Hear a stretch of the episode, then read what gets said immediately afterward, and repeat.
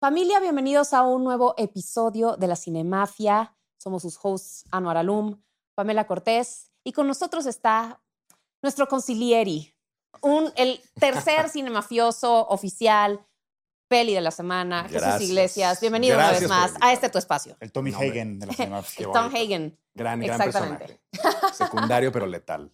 Exactamente, de los más emblemáticos. Eh, bueno, queremos agradecer antes que nada a Starlet Project y a Genuina Media por producir este podcast y obviamente al Hotel Genève, que es desde ya la casa oficial de la Cinemafia. Y obviamente va con el tema de la cinemafia porque es hermoso y tiene todo este carácter y tiene una sala de cine además. Tenía que ser el Hotel Genève, por supuesto.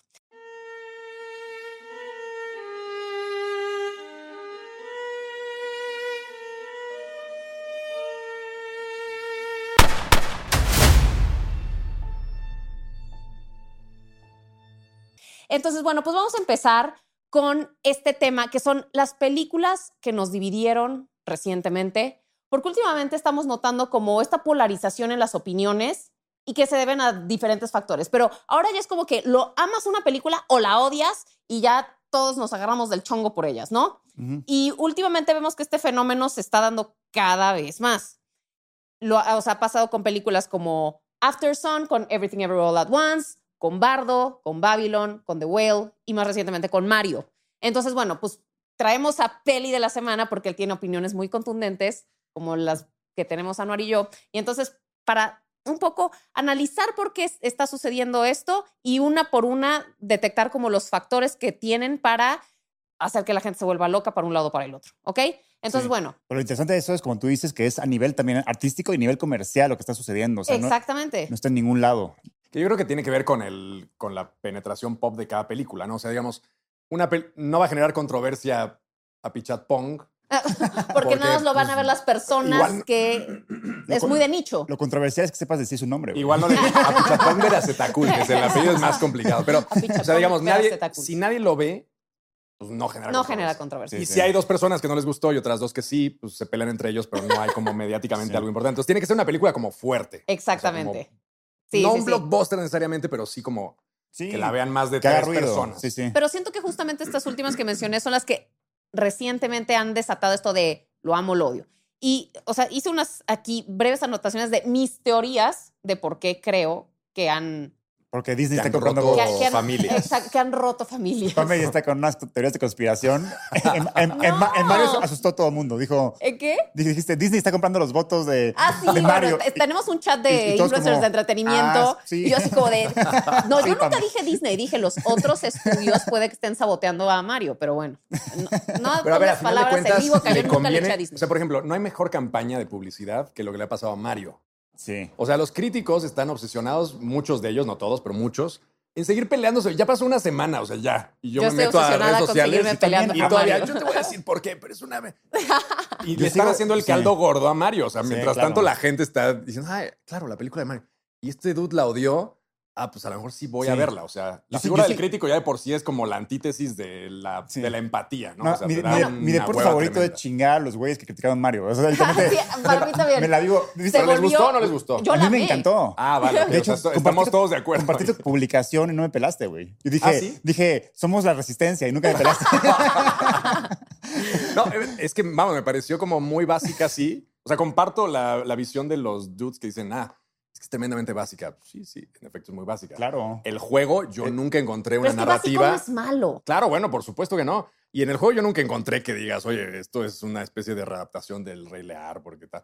Vamos, o sea, es, es un Sí. juego en donde un honguito se mueve y crece y o estás jugando Sí. carreras. Es lo más básico de los videojuegos. Y no tiene que ser malo. Entonces la esencia está muchísimo. bien capturada, eso es lo que yo creí. Sí, Sí, sí, no, de hecho, cuando debato con la gente que no le gustó Mario, los que sí les gustó sabemos perfectamente vocalizar por qué sí nos gustó, pero los que no nos saben vocalizar por qué no les gustó. To- Es que todos los críticos que están en contra de Mario dicen lo mismo. Eso es lo que también digo, nadie se atrevió a decir otra cosa. Hasta siento que es como un tema de borregado un poco.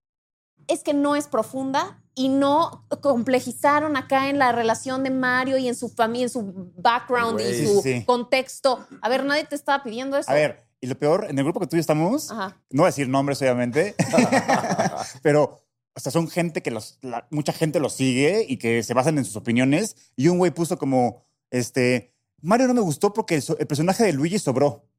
Ah, cabrón. Pendejo, creo que tuvimos películas diferentes tú y yo, porque toda la trama significa, se trata de final, salvar a pinche Luigi. ¿Cómo Luigi va a subir en la trama si él es el hilo conductor de toda se la pinche volvió como una película? especie de la princesa, ¿no? En lugar de salvar a la princesa es, el objetivo principal de nuestro, es salvar a Luigi, esa es la película. Salvar a Luigi. Exactamente. ¿Cómo va a sobrar un cabrón que, que- o sea, es como es como si dices, Vamos, Zelda sobra en Zelda, ya sabes, pendejadas. se quejan, se quejan de que es un comercialote. Sí. Y yo comparto un poco también el rollo de pero eso no estar... lo hace mala. No, no, claro, puede Sí. ser un muy buen, es un muy buen comercial. Sí. Y de aquí vienen, agárrate, porque estos güeyes ya, descubrieron la mina, de Mina de oro. oro, claro. Y viene aquí Mario, una saga que va a seguir, no va a ser la única de Mario. Claro que no. Y luego, ahí sí, a lo mejor ya la parte compleja que entre comillas todo mundo quiere, Zelda. viene con Zelda. Claro. Que Claro. ya es una historia pues diferente, es un juego diferente, es otra situación. Es un RPG que lo vas a adaptar y bueno, pues, saldrá una No, cosa claro. más interesante que esto, probablemente en términos de historia. Pero pues realmente lo que buscas cuando vas al cine este, son muchas cosas. Yo busco mil cosas cuando voy al cine y ya de entrada que una película pop me dé diversión, ya me parece como puta. A ver, pero es que yo siento que mucho radica en la vara con la que vas a medir Claro. si- con tu crítica. A ver, vas al cine y vas a ver la película de Mario, sacas una vara que no exige eh, profundidad y desarrollo de personaje y o sea, esas cosas no se las pides a Que Mario. no significa que el ritmo de la película no Es- tenga su chiste. Porque, por ejemplo, ayer vi la de Tetris. Ajá. La odié. A mí también. O sea, la odié con pasión. Dije, ¿qué Y puta fíjate que madre? muchísima gente la yo- la- yo quité, güey. no la primera hora dije, ay Dios, esto Sí. estaba como. Pero ya el final, o sea, ya la, Ah, la última hora, que es este rollo, dije, ahorita ya no más falta Sí. que metan un car chase y se suben a un pinche bonchito que va a mil por hora en un car chase por Moscú. Digo, Dios, o sea, Gorbachev, o sea, es, me pareció nefasta. Sí. Y claro, bueno, es otro comercial. Tiene los mismos elementos de ser un comercial. Tiene los mismos elementos que podrías tú achacarle a Mario, que es una historia. Bueno, no aquí al revés, porque es una historia como súper compleja, Ujú. súper idiota.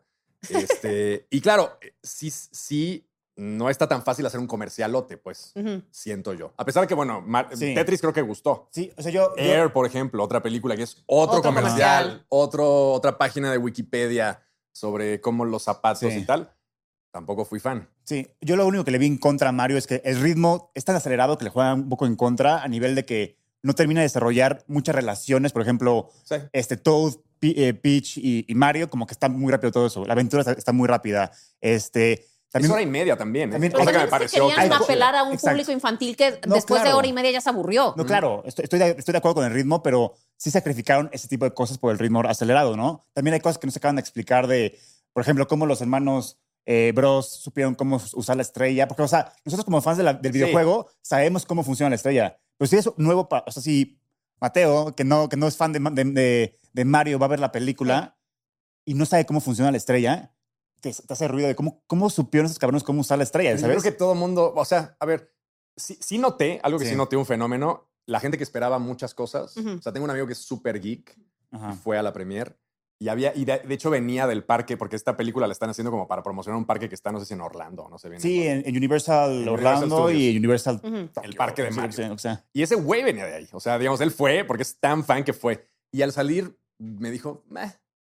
o sea, no la odié, pero sí esperaba más. Y Claro. la gente que no esperaba nada como yo, Ya. puta, yo estaba así. No, Yo estaba feliz. Pero a ver, Sí. mira, teorizando, que es a mí lo que me importa en Sí. esta ocasión.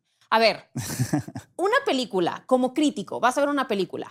Y porque yo, uno de los comentarios más recurrentes que escuché es, es un fracaso, No. Mario. Ajá. Y yo así como... ¿Quién "Ne- pudiera tener esos fracasos? Exactamente. Ojalá. Un fracaso Pero millonario. es- sí, sí. O sea, siento que siempre, a ver, la, la media del éxito, bueno, la, la gráfica del éxito son las expectativas pues, con lo que Sí. obtienes en realidad. Ah, claro, sí. Entonces, eso siempre lo tienes que tener en cuenta. ¿Cuál era la expectativa con Mario? No tuya, de la gente que la hizo. Sí, sí. O sea, ¿qué, qué estaban buscando? ¿Cuál era la ambición de Mario? Ser la Sí. película de animación más vista de la historia en el primer fin de semana y lo lograron. Exactamente era. Y además, Entretener, no traicionar a, sus, a la esencia de los personajes ni del concepto general, cosa que lo hicieron súper bien Sí. y que la gente lo viene pidiendo desde hace mucho tiempo. Que no me pongan, que no traigan mi este recuerdo nostálgico hermoso que yo tengo de mi infancia y me lo pongan ahora con toda su agenda que traen que Sí. quieren Ah, imponer sí, a huevo. mucho. Y, o sea, y la gente amó eso. Y, o sea, como que son ciertas características que la película de Mario sabía muy claro que la gente estaba pidiendo, las dio y por eso es el, Claro. el, éxito enorme que está teniendo. O sea, y yo siento que también, o sea, por eso la comparé mucho con Top Gun Maverick, porque Mm. siento que son películas, y voy a acuñar un término en este momento, que lo estoy llamando cine de Ockham, como la Sí. navaja de Ockham. A veces la explicación más sencilla es la mejor, aquí a veces la película más sencilla es la mejor. Sí, o sea, no necesitas, siento que hay un- una fatiga de esta rebuscadez y de esta este Nolan y este Tenet y el Sí, tiempo y la chingada sí, y el sí. multiverso. Se está volviendo todo tan complejo y la, que- la gente, los cineastas y los estudios quieren encontrar tanto el hilo negro Claro. que la gente ya se está cagando. No, y y, te- dicen, quiero Top Gun Maverick, quiero una, un quest muy sencillo, algo, o sea, porque también eh, atacar mucho a Mario de que es que es predecible pocas películas no son predecibles en realidad. O sea, puede que te den como giros de tuerca, pero en realidad, dime qué película última que te haya sorprendido que al final no lo hayas dicho desde el principio, esto va a terminar Sí, sobre todo en ese nivel, ¿no? Ex- Por eso hay Exactamente. que contextualizar, hay que comparar a Mario con su propio género, que es películas animadas infantiles, ¿no? No puedes comparar a Mario contra No, no, no, pero es que tampoco. ese cabrón. Pero es que, ¿sabes qué? Tampoco. Porque en las películas animadas también hay niveles de ambición. Y eso es lo que yo estaba diciendo. A ver, si comparas El gato con botas 2 o Pinocho con Sí. Mario, no tiene nada que ver. es como comparar Blade Runner con Top Gun Maverick. Que Top Gun Maverick Exacto. no tenga ningún tipo de intención de poner sobre la mesa dilemas filosóficos y conflictos. Y no la hace mala y no la hace un, producto fallido o fracasado. Ahora, curiosamente, Top Gun Maverick tuvo mucha mejor acogida entre los críticos. sí, ahí sí estuvo Mario. más equilibrado. O sea, mucho más no deja de ser un misterio. O sea, digamos, el, el disfrute de la gente sigue siendo un misterio. Sí, claro. Vamos, sí hay ciertas cosas que tú puedes decir, bueno, sospecho que esto va a pegar, pero de repente no pega. O sea, sí es un misterio de timing, de que la sacas en el momento adecuado, de que pega, de que la gente está dispuesta, es receptiva, un montón de sí, cosas. sí, o sea, claro. sí sigue siendo un misterio. Este, si todo el mundo pudiera hacer la mejor película de animación, o más bien la película más taquillera, ya olvidémonos de si es buena o mala. Es un hecho que es la película más taquillera de la historia animada en el Sí, primer sí. fin de semana. Entonces, si todo el mundo pudiera hacer eso, pues todo el mundo lo haría. Sí, ¿no? claro. Entonces, no está tan fácil como armar ese tipo de dispositivos de entretenimiento. Sí. Ahora, en- dentro de todo lo impredecible que puede resultar una película, este, que la gente la reciba bien o mal, este, sí siento que hay un revival o va a haber un revival de películas que a lo mejor son más sencillas y que ya no es las dos horas y media, porque lo que también estamos viendo es que llevamos cinco, seis años, siete años recibiendo blockbusters pues, Largos. largos, de largo Sí. alcance, ¿no? Por ejemplo, la de Dungeons and Dragons, yo la disfruté, me pareció una película que funciona, Exacto. este, pero no deja de ser ver, una película de dos horas y La cuarto. vendieron, la vendieron como la revelación del año y es una, estamos en abril, no mamen, no, falta un chingo de meses. Y dos, tampoco la revelación No, del año. a mí la es verdad una buena me película. parece- Exacto, una película que funciona que funciona bien y, ya, que te divierte. redonda y se chingó, a chingar a su madre. Ahora, al final, yo creo que es el disfrute personal. O sea, Sí. por más que tú quieras como disociarte de la, Sí. de la película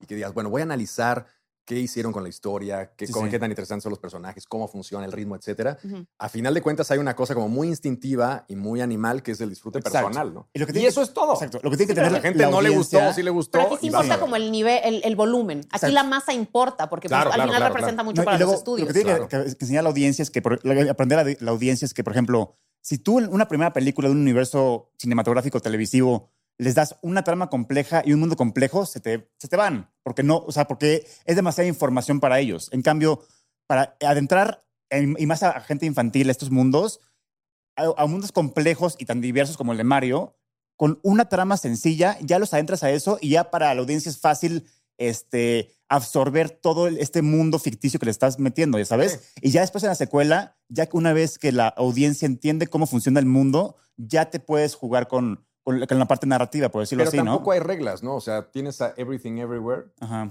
que yo pensé que no iba a jalar, y pegó cabrón. Pero- Porque es justo, lo, es justo lo contrario pero- de lo que dices. O sea, es una película súper atascada con unos personajes completamente nuevos. Este, Pero no tienes es el menor vínculo con ellos, Volvamos- pero es una cosa Claro, súper pero- pero- pero- bombardeadora. pero la historia por de- esencia es- es no, muy la historia es muy simple. sencilla. Exacto, justo Pero me- sí es muy compleja en estructura. Ex- O sí, sí, pero para al final del día es tan sencilla la historia de, qué va la historia que la- todo el mundo la entendió y por eso todo el mundo Sí. la absorbió todo este multiverso. Pero tampoco es como que fue el gran éxito en taquilla. A ver, y, no, hay- bueno, y además, esta sí, o sea, Everything Everywhere, pero no pues fue, la más taquilla de A24, o sea, sí, es, sí pegó. Aquí Sí. en México falló, porque ya hablé con los, Ajá, con los, de, los que la trajeron ajá. y no le fue tan bien. Mm. Pero a nivel global, pues es la película más taquillera de esos dudes. O sea, A24 no ha sacado una película que haya recaudado más. Costó creo que 20 millones y recaudó 120. Sí, ahí fue 120, mucho ya. word of O mouth. sea, para una- Pero sí, si te claro. pones a ver, ahí también hay otro fenómeno que dividió a la audiencia. Y en este caso específico de Everything Everywhere All at Once, yo siento que es un tema generacional. O sea, la, Ah, claro, la sí. gente mayor la Es que es odió. otro factor. O sea, hay, O sea, otro- hay un montón de factores. Hay un montón de factores y por eso escogí estas factores. películas, Sí, porque sí, siento sí, que sí, cada sí. una como que apela a distintas, bueno, pues a distintos factores de por qué a la gente le gustó y- o no le gustó. O sea, Sí. siento que este caso en específico, la gente mayor no entendió nada. No están acostumbrados a este ritmo tan frenético, como dices, de edición de TikTok.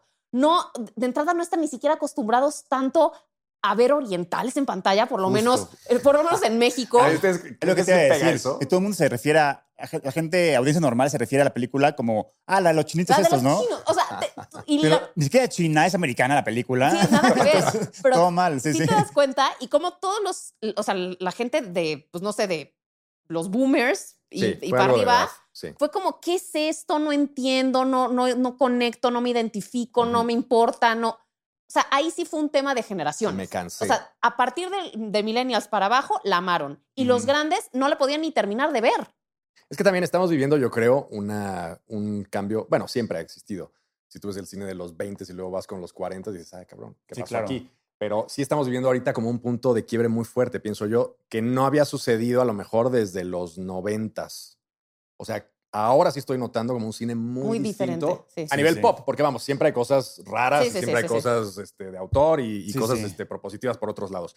Pero sí noto ahora como un parteaguas muy claro a algo radicalmente más acelerado de lo que estábamos acostumbrados. Claro. En historia, en Y- tramas, en ambición, en este, un chingo de cosas. Y estamos regresando igual a la televisión, porque hubo un punto donde la, Sí. la gente estaba viendo mucha televisión y por eso llegó Panavision, para decir como, a ver, cabrón, yo les voy a dar una experiencia que no pueden tener en la televisión. Exacto. ¿Qué haces para que la gente Exacto. vuelva al Entonces, cine? Te dieron esta, esta, este formato rectangular mamador, ¿no? Sí. Y ya ahorita... Que es un poco lo de los formatos largos. Sí. Porque a final de cuentas, el, lo que yo creo que es la estrategia, que no sé si vaya a funcionar, Ajá. es decir, la, la misma estrategia de los años 60, 70.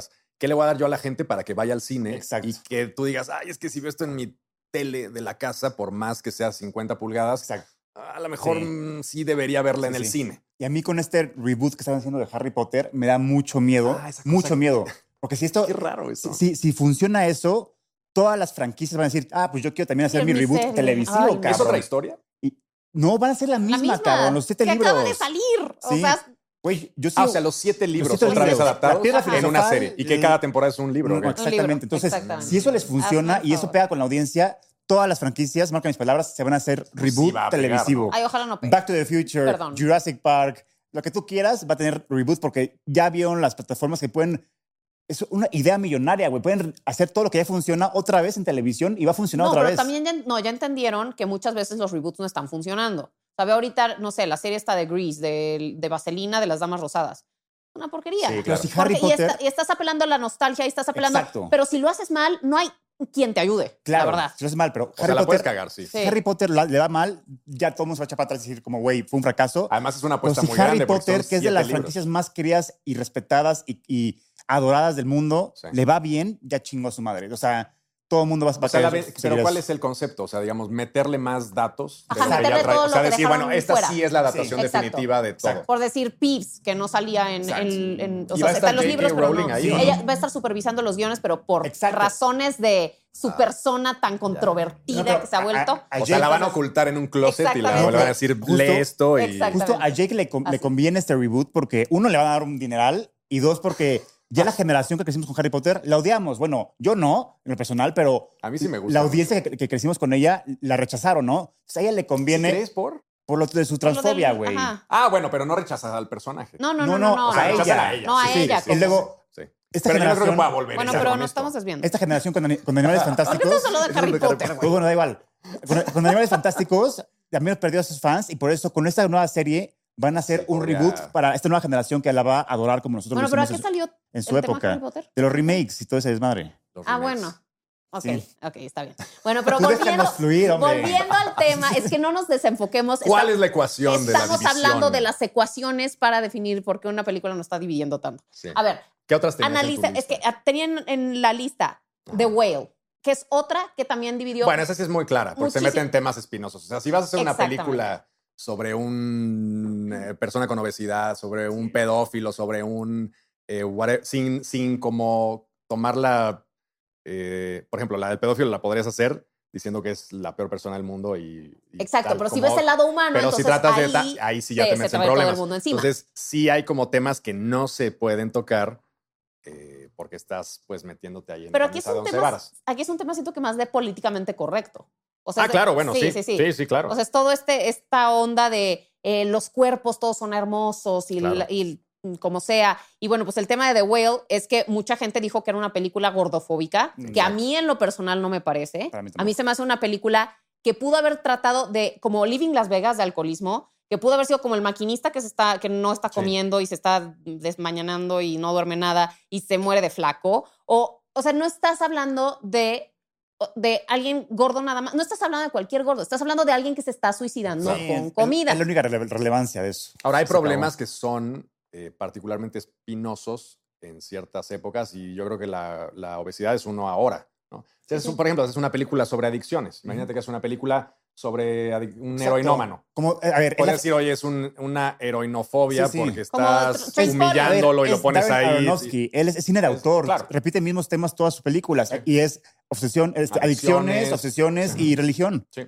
Entonces yo sí siento que hay temas como particularmente espinosos que no necesariamente siguen a la lógica, porque tú podrías decir, oye, también están humillando a personas en dramas terribles que puedes decir, bueno, entonces tampoco hacemos películas sobre pobreza, porque Exacto. entonces ya es pornomiseria. Tampoco podemos hacer películas sobre obesidad porque es gordofobia. No podemos hacer películas sobre adicciones porque estás estigmatizando a los adictos. No podemos hacer películas este, sobre romance porque estás perpetuando los valores románticos de Claro. otro. Entonces ya, Sí, sí. en Entonces teoría ya no- siempre va a haber alguien encabronado. Exactamente. Sí, claro. Ese es el punto final. Si haces algo, cualquier cosa, pones tu opinión en un tweet, lo que sea, siempre, por más este, estéril que sea tu opinión, va a haber alguien que diga, no estoy de acuerdo, me encabrona que este tenga una plataforma, que hable, que diga, etc. Sí. Sí, es Ese que, es un poco el meollo de o todo. sea, un poco el, el, el- pues el, el argumento era, es que la película de The Whale, La ballena, perpetúa los estereotipos de que el gordo no es sano, de que el gordo está mal.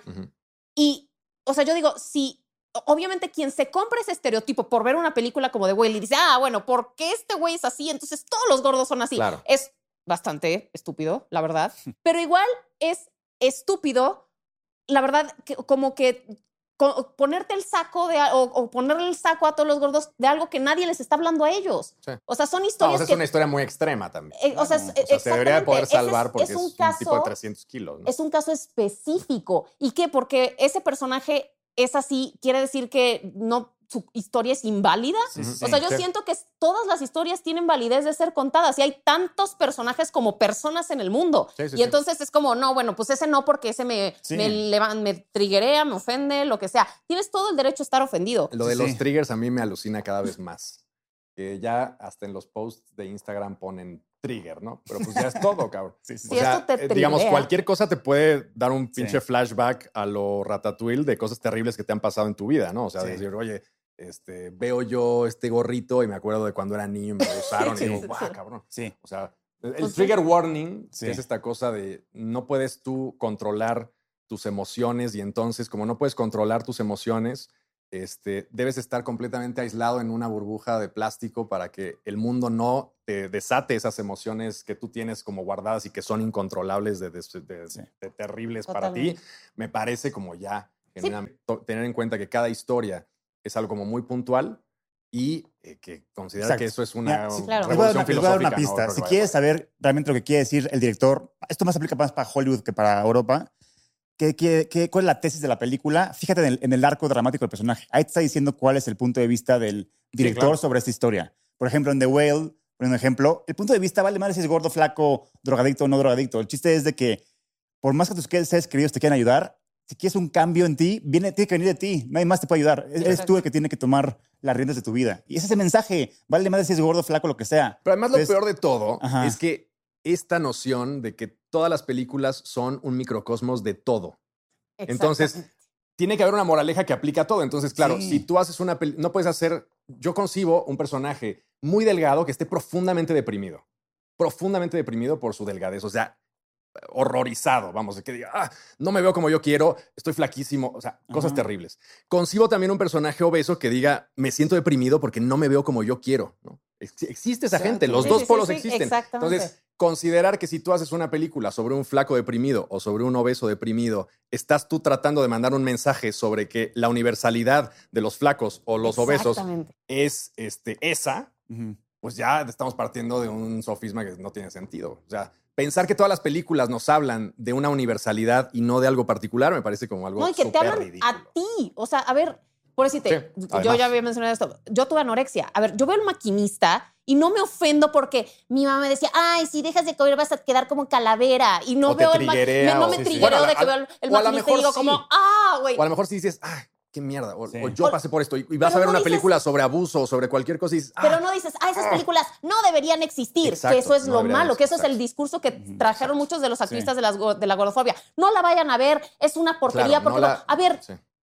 Ve, ve más allá del que sea gordo, flaco, lo que sea. Como dices bien, ¿qué te está queriendo decir la película? Exacto. Es un buen arco. O sea, que, que a ti te provoque tus cosas interesantes, estás en todo tu derecho de, que, de Sí, sentir claro. lo que tú quieras. Sí, claro. Pero eso no significa que ese tipo de películas no deberían existir. Exacto. Porque es una historia válida, con un personaje válido y con una historia que Y tiene que ser eso- contada. Por eso la importancia del director, porque al final del día el director hace el punto de vista de una persona en específico, por decirlo así. Por ejemplo, si eh, nosotros tres nos dan un guion sobre amor, va a ser tres películas Ah, claro, diferentes porque totalmente tenemos distintas. tres puntos diferentes de Claro. vista sobre el amor.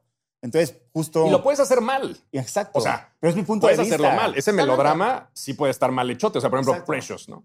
Ajá. Que yo me acuerdo de Precious y que Precious. se volvió hasta un meme de Sí. sufre como Precious. Sufro como Precious. Vamos, este, realmente era una película que yo sufrí porque dije, Dios mío, esto es un melodramón insufrible. Sí, una telenovela. Este, una telenovela chafillo que ya, además, ya no me acuerdo, al final creo que tenía también este, Sida o sí, así. VIH o- Ah, sí, y algo tenía no sé qué, vamos, Sí, sí, la sí. tiraban, la violaban, la humillaban, tenía VIH. o sea, era, vamos, La Rosa de Guadalupe convertida en película. Entonces, sí lo puedes hacer mal. Sí, O sea, sí claro. puede Claro. ser una mala película. Pero no creo que sea el Pero caso de no The Whale. el tema debería condicionar esta idea de universalidad. Y yo creo que mucha de la polarización que hay respecto a un montón de películas, no sé cuáles más traigas, Ahorita, te, Pamela, ahorita pero vamos con la que al menos en The Whale sí es esa, esa tontería de decir, bueno, como estoy viendo un personaje puntual, esto evidentemente el director me quiere decir que todos los que tienen estas características humanas, este, él opina que deben ser así o que tienen estos problemas o qué tal. Exactamente. A ver, vamos con una que todo el mundo me pregunta, ¿qué opinas de tal? Porque de verdad, unos la amaron y otros la odiaron. Babylon. Es otra Ah. película que ha dividido a la gente. Hay gente que está alucinada con Babylon y que dicen, es que es la película más infravalorada, fue una obra de arte de Damien Chazelle, la chingada. Y hay otros que dicen, no tenía sentido nada de lo que estaba viendo. Entonces, ahí yo lo que Yo siento... estoy en un punto medio, yo Tú creo. estás en un Yo punto también medio. estoy en un punto medio. Yo Sí, yo estoy más en un punto Yo estoy medio, la punto verdad. medio ahí, sí. Estoy en un punto medio, pero sí entiendo por qué unas personas Claro. no conectaron con ese nivel de grotesco, de una industria que veían muy idealizada. Y, y- y, pues otras personas, obviamente, no sé, les encantó ver justamente esa oscuridad que no se había abordado en otras. Entonces yo siento que ahí fue un tema como de la agresividad con la que se tocó un tema que pues, ha sido tocado mil veces, el paso del cine silente al cine sonoro, pero en esta ocasión fue muy agresiva contra la industria. Y Sí. probablemente muchas y, personas. y audiovisualmente también. Ajá, O exactamente. sea, tiene como cosas muy over the top. Ajá, exacto. O sea, fue sí un poco. Sí, corrosiva. y luego la duración le jugó en también, contra sí. también. Y también el hecho de que la- mucha Sí. gente creyó que era un musical. Al- y, Ah, la música a mí me fascina. ah, no, la música está La- el- espectacular. la A ver, banda sonora, es lo mejor de, de Babylon. lo de Voodoo Mama, la escucho diario de coche. Sí. Te, da un, Buenísima. Está muy bien. cabrona. Está muy bien, pero sí siento que es otra de esas películas que sí o, o la amaste o la odias. O sea, bueno, tal vez nosotros estamos más. medio, Fue muy polarizante, creo yo. Y, y- y creo que es. eh, Además, es interesante porque es una película como muy claramente dividible en dos secciones, ¿no? O sea, yo la primera hora sí dije, güey, ¿por qué estoy haciéndome esto otra vez? O sea, yo odio a Damien, Cha- a Damien Chazelle y me gustan muchas cosas y otras las detesto. Por ejemplo, me gusta la del hombre en la luna, eh, me gusta Ah, Whiplash, odio La La Land. A mí yo también ¿Viste odio Super, La La Land. Super a Prima? La acabo de ver hace poquito. Se llama Guy and ah, Madeline no, on no a la he visto. Está, Está de hueva, güey. ¿Ah, sí? está de hueva.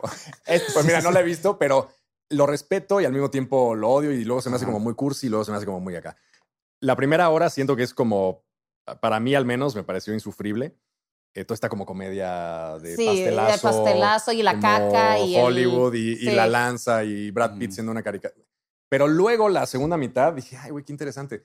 O sea, sí es, es una película que tiene muchas películas dentro. ¿no? Sí. Literal, güey. De hecho, a mí, justo tercer acto, dije, ah, cabrón, me están dando tercer acto de una película que no nos corresponde, ¿no? Exacto, sí. Yo como, a ver, estaba viendo Babylon o Cinema Paradiso, ya no entendí. O sea, porque yo estaba viendo a, a, a Tobey Maguire matando a gente así y Y ya después, se el- corrió y de nada, nostalgia estoy en el cine viendo Avatar, Terminator y yo como, ah, cabrón, ¿qué está pasando, güey? Me están vendiendo una película que no era. O sea, dije, ¿qué quiere que llore por este final o qué quiere Demi Chazelle? Como que no entendí cuál era el... O O sea, yo la sentí ya- justamente desenfocada. sí, Eh, Sí, sí, sí. fuera, sí fuera de tono, sí. fuera de tono, justo. Y, y es una película Ya bien irregular. O sea, como Sí. que tiene esta- estas y unas secuencias espectaculares, hermosas, y otras cosas que dices, ¿esto qué? Y después, o sea, toda la parte de la de Tobey Maguire que se van ahí al Eso es lo mejor de la película, Al Eso está muy Sí. espectacular. Sí. Y después, pero siento que algo que falló muchísimo en Babylon fueron los personajes, la creación de los personajes, porque Sí. ninguno te importa. O sea, Sí. les puede pasar lo que sea y dices, Sí. me da igual. La Nelly, si se te perdió y ya después no la encuentras, dices, me vale madres porque nunca conecté Sí. con ella. Si el personaje de Brad Pitt se pega un tiro en la cabeza, dices, no me importa porque Sí. tampoco Sí, conecté. es como muy Sí, Están muy mal Sí te construidos. entiendo, pero por ejemplo, sí está dirigida para Hollywood en el sentido de que yo, como a La La Land o como en Whiplash, bueno, en Whiplash también, como yo estudié cine, yo, quiero, yo me dedico al cine, bueno, me quiero dedicar al cine, me identifico cabrón con las situaciones en las que los personajes están involucradas y, eso hizo que empatizar rápidamente con Diego Calva o con, o por ejemplo, la escena de cuando repite- le repiten la escena una y otra y Ah, otra esa es- vez. esa es Es-. Güey, de las mejores me vi yo. Esa con cosa mis amigos en Los Ángeles haciendo un cortometraje. Entonces, para, para mí sí fue fácil entrar a- hacia, hacia ellos por esa parte. Pero empatizaste con el padres personaje de. Margot Robbie. ¿Te importó cuando se perdió? No, pero sí, Sí, sí, no. sí, con la parte de querer armar en Hollywood, ir a fiestas y, y rifártela y correr por la, por la O sea, te cámara. y- identificas con la con la situación. situación. Sí. Pero ahí yo, donde Exacto. yo digo, donde falló es en los personajes. Exacto, pero yo me pude ver con los personajes porque yo me vi ahí, como, así como Diego Calva tuvo que hacer lo imposible para Ujú. que la, la filmación sucediera. Yo hacía eso en Los Ángeles o con Kuno Becker, Becker cuando trabajaba con él o con Gastón Pavlovich. Con Kuno de que corría a casa la chingada para conseguirle unos cigarros a Kuno Becker, pero cuando, sí, sí. cuando regresaba era el héroe de la filmación, Claro. literalmente. Pero un trabajo bien hecho es el que no Claro. tiene que apelar a alguien que trabajó en la Exacto, industria. exacto. Es alguien que es, Claro, es tan emotiva que, que conecta a todo el mundo Sí. porque son situaciones universales en las que te ves reflejado. Por eso Es dije que una serie de está dirigida a un grupo muy específico esta película. Es lo Sí, que decía, exacto. sí. Esa escena de la repetición me pareció Increíble, está muy sí. bien. Bellísima. Está increíble. O sea, tiene la capacidad de hacer como... co- Y además dura como veintitantos minutos. Es una escena larguísima. Sí, sí, me güey. maravilla. Y luego que se, maravilla. que se muere, que se muere este cabrón. Que abre la puerta. Sí, sí, Gran sí. payoff. No, la Sí. verdad es que Sí, sí. tiene buenas Sí, es Sí. bueno, pero Pero sí Sí, entendemos, en, en esta, por ejemplo, sí es muy claro por qué divide. O sea, sí es una película que Sí. todos coincidimos en que Sí, es irregular, eh, muy atrevida, eh, nasty, sucia, contra, sí. violenta, Sí, sí, sí. sexual. O sea, sí tiene como cosas muy, Sí, sí. muy extremas. Exactamente. Y bueno, vamos con otra que, bueno, eh, tú hablaste muy a fondo sobre ella y tu video de verdad me pareció de los mejores análisis que he visto de una película en mi vida. Ay, güey. Bardo, Bardo. Ah, de Bardo. de Bardo. Y siento que esa es otra que dividió, polarizó la opinión Sí. y Sí, en ¿eh? mi, eh, o sea, a mi forma de verlo, aquí el, lo clave, la clave de por qué dividió tanto, lo pretencioso. Sí. O sea, siento que eh, ahí es donde muchas personas dijeron, "Eh, Muchos se- amigos se míos voló la la cabeza. un montón, ¿eh? Pero sí. Por, por eso te digo, es que hay gente Pues, que la amó y hay gente si que la compras, o sea, si eras como que destinado a ver su pretensión, como que la puedes disfrutar un poquito. Pues si vas en contra de eso, pues sí te va a hacer un chingo Ya de ruido. Por de ejemplo, tu calibración. una amiga mía, bueno, amiga nuestra, Dolly Malet, la amó, porque justo ella, ella venía con el chip de voy a ver a este mamón siendo mamón, Hablando de su y la disfrutó muchísimo. Y, y para ella es su mejor película del 2022. Mm. Ah, ¿de sí, le verdad? dio la, Sí. ¿De Dolly? gustó. De Dolly. Bardo, Bardo. chale. Dolly, estás viendo eso, lo siento, aquí te, estoy quemando en cámara, pero O sea, sí tiene elementos bien padres, siento yo, que Sí, claro. es, es una película que funciona bien cabrón hasta que hablan los personajes. ¿no? Totalmente de O acuerdo sea, contigo. sí tiene cosas bien padres, bien lindas. Sí, unas eh, metáforas las visuales muy coreografías, chingonas. eh, la escena del Zócalo es una de las más impresionantes que yo he visto. también de hay diálogos mexicano. chingones. Tipo, a mí el, diálogo del éxito se me hizo increíble No, ese diálogo. Es que ¿Cuál sabes que? El de que está en el baño en el, en el, en el California Dancing Club Ah, ah, sí, sí, sí. con sí, su sí, papá sí. y este chaparrito. está No, el papá está lindo. Y le dice, al éxito muy hay que hacerle buches y luego escupirlo. Eso me gustó. el hay diálogos chingones. Tiene es cosas padres, sí. Iñárritu es muy bueno, obviamente, pues mira, toda su filmografía es bueno eh, hablando sobre emociones, sobre viajes internos, sobre cosas personales, porque es un tipo que le piensa, que, que, que re- reflexiona, ok, pero no le quieras poner a hablar sobre la mexicanidad y temas ya que son como más, más, pues que necesitas un poco más de preparación para aventarte a hablar de esas cosas. yo sí o lo sea, siento que fue demasiado Sí. ambicioso para decir, ah, bueno, pues yo les voy a decir acá lo que significa ser mexicano. O sea, lo sentí muy adolescente, la mera. Ajá, verdad. entonces al final como que todo su discurso era, se quedaba muy corto. Sí. Sí. Era como, la verdad, no, o sea, no, no tienes como, o sea, no has estudiado antropología y todo, o sea, hay, Sí. hay preparación más necesaria eran para poder hacer conceptos un... muy basicones. Ah, exactamente. Y siento que, vamos, y, y que los elementos que usa para maquillar estos conceptos basicones son muy pretenciosos en el mal sentido. Yo puedo ver una película muy pretenciosa que dices, güey, pinche regadas, por ejemplo. ¿no? Ajá. Es, no hay nada más pretencioso que Regadas. Bueno, hay pocas cosas más pretenciosas que regadas. Y es un tipo que a mí me funciona muchísimo. Yo, Sí, a, mí me gusta. Este, creo que es un pretencioso interesante, eh, inteligente. Este, vamos, es un cine con el que conecto. No, y es el maestro del cine independiente. la A- verdad. Además, ha revolucionado, Sí. pues creo, Escuela y de ahí salió Escalante y todos estos güeyes. Sí, sí. Pero a final de cuentas, siento que la forma de maquillar estos conceptos como muy elementales de soy pero no soy, estoy pero no estoy, soy el mexicano fuereño, el fuereño Sí, sí, mexicano. sí. Todo este tipo de cosas las maquilla con, con referencias como medio pedantonas. Por ejemplo, la- una de las escenas que más me gusta es al mismo tiempo una de las escenas que más me horroriza, que más sufrí, que es la del Zócalo, que tienes esta pirámide, vamos, es un tipo, sí. además Jiménez Cacho, guapísimo el cabrón, Ajá. con un traje on point, este, caminando. Es realmente una escena bien impactante y en esta como máquina del tiempo a un rollo este, prehispánico donde están las montañas de cuerpos y, y ar- hasta arriba Cortés. Hasta ahí yo digo, güey, wow, Wow. qué chingón.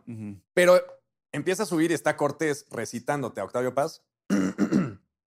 y luego echándose, después de recitar a Octavio Paz, un discurso de lo más pinche básico de preparatoria de cómo el colonialismo este, influenció en me y cómo eres un asesino, pero no, güey. O sea, de lo más pinche elemental. Total, Entonces, sí. sí sentí como que era una película de un director súper maduro, súper cabrón, capaz de hacer lo que sea y capaz de filmar lo que tú le pongas con la mentalidad de un chico que está saliendo de la prepa y que, y que te va a explicar por qué Sí. este, la conquista fue mala hace 500 años. O sea, Y también siento que la película se extiende mucho al final. O sea, creo que pudo haber Sí. acabado cuando dejan Sí. las cenizas del hijo en el lago. Ahí acababa la Ah, es una película, escena güey. bien cabrona. Sí. Y tiene, tiene, o sea, espejea con la primera imagen, que es el niño no quiere nacer, ¿sabes? Sí. No, y yo también, bueno, pues algo que con lo que sí la comparé mucho, porque obviamente está pues, inspirada en, fue Fellini, justamente, porque es Pues estos viajes personales. de- Exactamente. Y, pero algo que a mí se me hacía que a Fellini hacía muy bien es que, o sea, a pesar de que, el, no sé, el los personajes que hacía Marcelo Mastroianni, pues se suponía que eran él y todo, revelaba muy poco de él. Muy poco. Sí, no o sea, son como- películas no, autobiográficas. o sea, era como, sabía qué, qué revelar de sí mismo, pero era, te lo daba cuentagotas, Mm. ya Ajá. sabes. Y, es y una además, ficción. O sea, Fellini nunca se puso así. Sí, exacto. en Era, era muy discreto. O sea, bueno, Sí. a pesar de que sabes que es, se supone que este, el personaje principal está inspirado en él, no, no te revelaba tanto. Era No. como, mira, esto más o Y menos. es una anécdota al final de, a final de cuentas. Exactamente. Pero a Iñárritu le dio verborrea. Sí, sí. Es como, ah, es- ahora van a escuchar todo lo que quiero decir de todos los temas Y del además, mundo. Además tenía como este ánimo de decir, bueno, me voy a presentar sin tapujos. Y yo sé que soy medio mamón. Y hay escenas como muy divertidas, como por ejemplo la de los cuerpos, vuelvo a esa, que también tiene un montón de cosas bien padres. Cuando se están como bajando del entramado, porque son como extras, y te das cuenta al final que se rompe la ilusión Sí, de sí, la sí. ficción. Y dice, no, estoy aquí, como que le marcan, no dice, estoy aquí en una película de un pinche director bien mamón. Y Eh, te ríes, sí, y dices, sí. güey, está muy bien. Sí. Este, pero al mismo tiempo, eh, como que se presenta y dice, sí, ya sé que soy mamón, pero se, se encumbra, se pone él a 10 metros del Sí. suelo. Y ya cuando tiene este discurso contra el crítico, que No, es un güey que lo, claro, o sea, digamos, de alguna forma expone lo que los Sí. críticos piensan de él, pero no deja de terminar humillando Sí. al crítico, pues porque tiene todas las herramientas para Exacto. No, mover ver, el discurso. y- Es más, esto lo vi en tu video, Sí. que decías, a ver, pone a este crítico que, de- o sea, que parece Que sacado de. Televisa, que es una caricatura. ¿Por qué no puso a alguien a darle buenos argumentos de por qué su película no iba a O sea, funcionar? le falta un poquito de humildad. Vamos, Exactamente. yo sé que Iñárritu Sí, es todo menos eso, pero... A mí se me hizo sí. simpático eso. A mí también cuando están en California Dancing Club y ya se adelanta Esa escena me encanta. que además, sí. criticamos a la película antes de que lleguemos a ese punto, se me hizo cagado, güey. Pero se neta. adelantó con puro argumento pendejo. Claro, o sea, Es que hay es partes de la conversación coraje. que dices, Sí, claro. están muy bien, pero... de verdad, rétate, güey. O sea, po- pon un buen argumento que el crítico te diga, a ver, pero qué tal de tal, tal. Y ok, si le logras dar la vuelta a Claro. esas buenas preguntas, Sí. ok, mis respetos. Pero así de, es que tú eres un. O sea, es un güey vendido", poniendo o el sea, juego de ajedrez a- de a tal favor, forma que, que de repente está como acorralado, pero ya sabe perfectamente qué va a hacer en la Sí, siguiente sí. jugada para...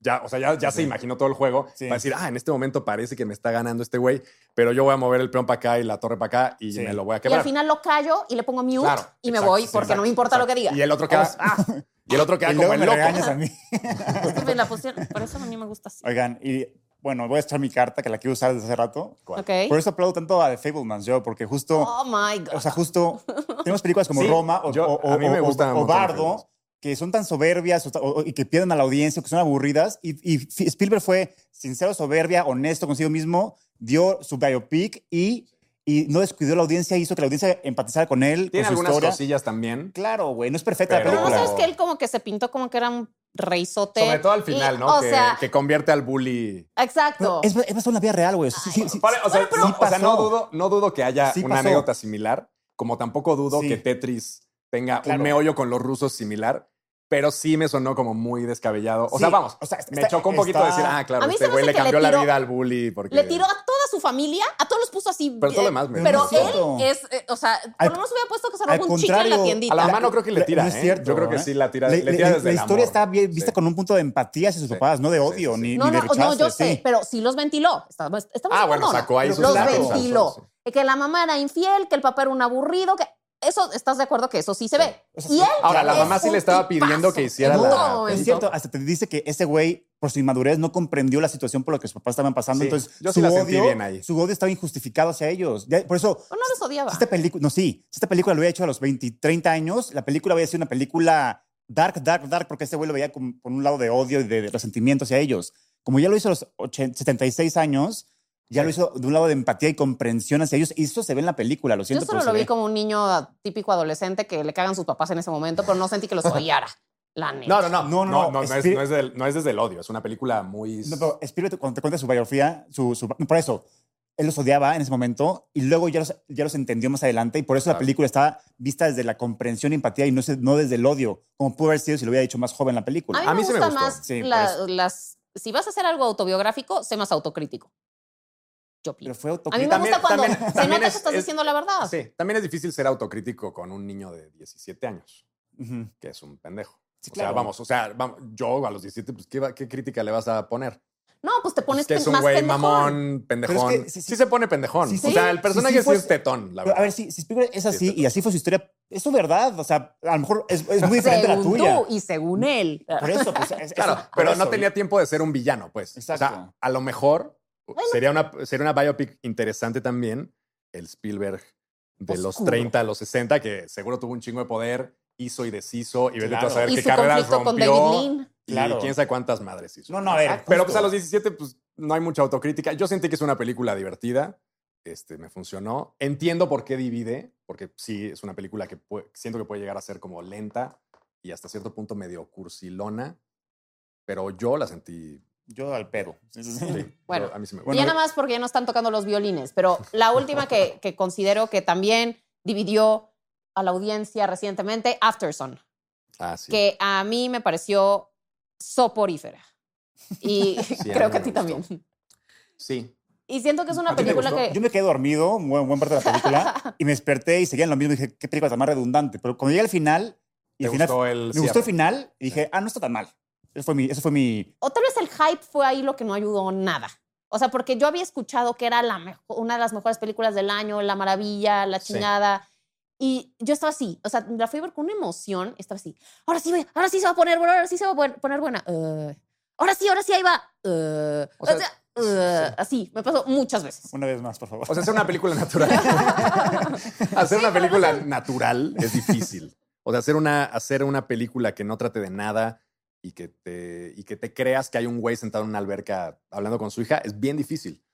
Siento que de alguna forma está muy bien dirigida y que los actores funcionan. y el final es impactante, por eso Y digo el que final, funciona. pues vamos, Sí. sí. es impactante. lo ves venir, pero sí es un final Ah, no, fuerte. claro que va a venir, pues la Ahora- película va de eso. Claro, pero realmente eh, también me tienes que contar algo que a mí me interese. O sea, no basta con tener una escena que yo diga, ah, mira, me creo perfectamente que esto está sucediendo, me creo a los actores, me Ujú. funcionan, lo hacen muy bien. Este, pero simplemente no, yo no conecté con la historia o, o no me pareció interesante, no me pareció que me aportara nada, me pareció una película que en 20 años no me va a acordar. Va, no, es más, es una película que en 20 años me voy a acordar de qué se trata. Porque no, No trata, trata más que es la historia Exacto. de la hija. Ah, claro, la, la película del La papá. en chinga. de la sí. Sí, sí. Sí. Entonces, este desper- el despertar sexual de la hija me parece que da, me da una hueva tremenda. Este, no, no me parece interesante.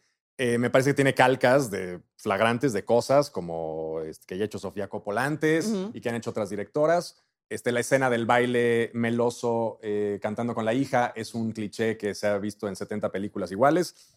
Y siento que, de alguna forma, como que estos elementos pues no me llevan a ninguna conclusión que me parezca interesante. Por eso no me gustó.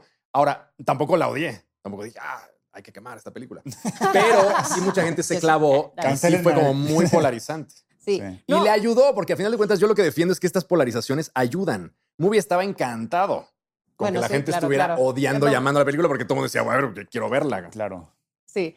No, pero también yo, algo que me, que me pareció de que sucedió en Afterson es que los, porque no tiene tanto diálogo, pero No. estos, estos como cosas, eh, estos debates que tenían el papá y la hija, todos eran tan básicos. Sí, a mí me daba mucha que- hueva. El, ay, bueno, y vamos a estar viendo el mismo cielo. A Ay, ver, eso lo líneas hemos ya. visto en 300 O sea, está bien que películas. sí sean personajes básicos, pero, pero métele algo, un algo. Y todo, La "Ay, escena de las alfombras". belleza. Ay, es que la sutileza con la que trata y la figura del padre y la... Ay, perdón, Sé que pero... todos vamos a estar viendo estas estrellas en algún momento.